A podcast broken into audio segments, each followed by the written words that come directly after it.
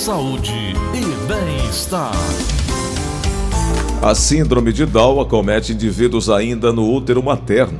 Os portadores dessa síndrome possuem três cromossomos 21 em todas ou na maioria das células. Por isso, a doença também é conhecida como trissomia do cromossomo 21. Eles apresentam 47 cromossomos em suas células e não 46, como a maioria da população.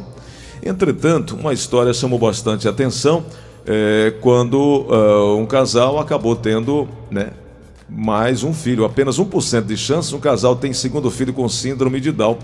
E a gente vai saber um pouco mais sobre isso, conversando agora com a doutora Isadora Machado, que é médica ultrassonografista, especialista em ultrassom na gestação, estudos genéticos e vai nos ajudar a conversar e entender um pouco mais sobre esse assunto. Doutora Isadora, bom dia. Bom dia, Gleudson, tudo bom? Tudo bem, doutora, muito obrigado por nos atender.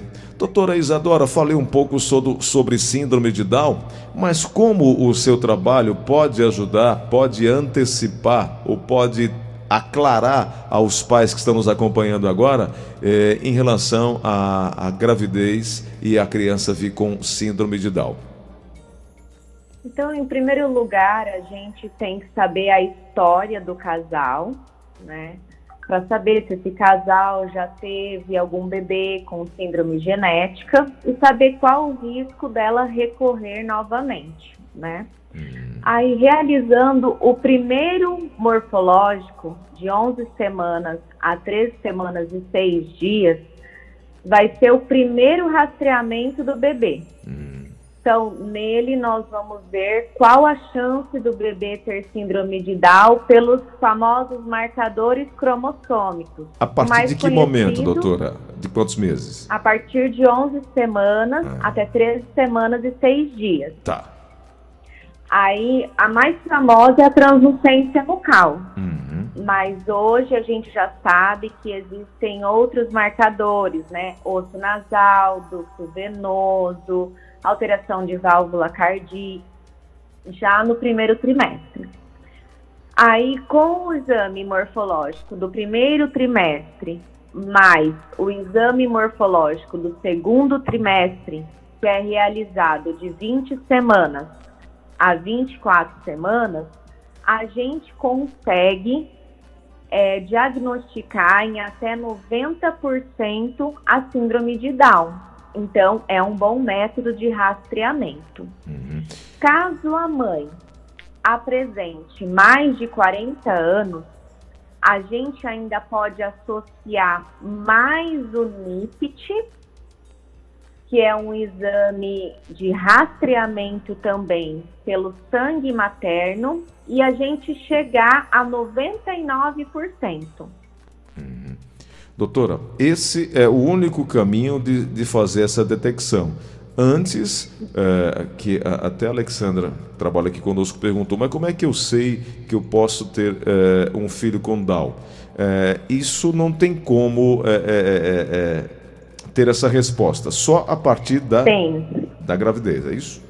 Não, existe como você fazer o estudo genético do pai e da mãe, tá? Uhum. E saber se você carrega alguma alteração nos seus cromossomos, uhum. que pode não ter manifestado em você, mas se você carrega, você pode manifestar no seu filho, certo? Entendi. E a única maneira de ter 100% de certeza que o bebê não vai ter nada é fazendo a fertilização in vitro, que uhum. aí a gente consegue fazer o estudo genético do, do embrião pré-implantacional.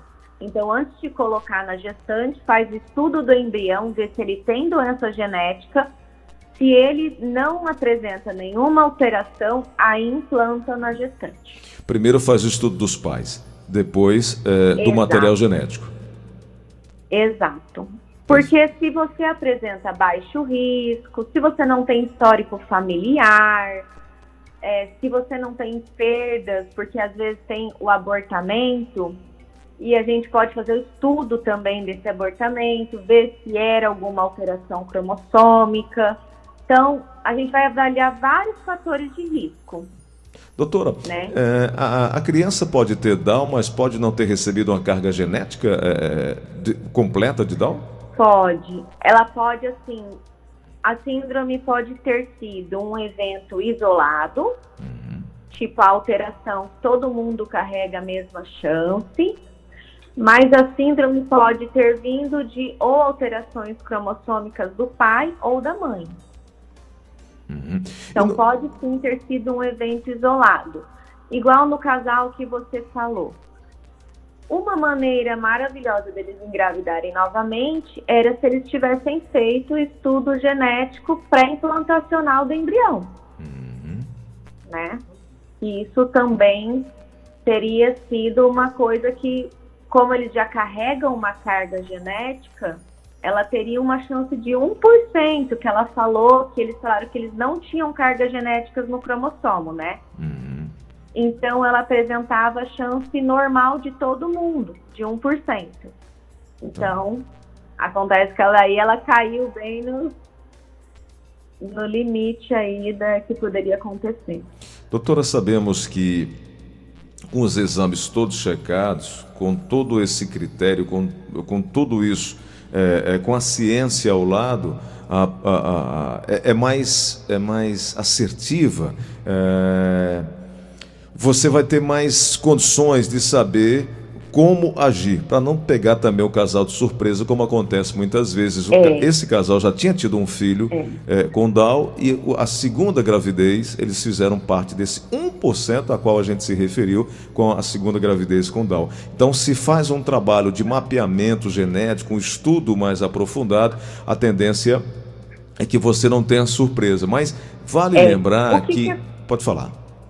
O que, que acontece, né, Gleudson, que eu tento explicar?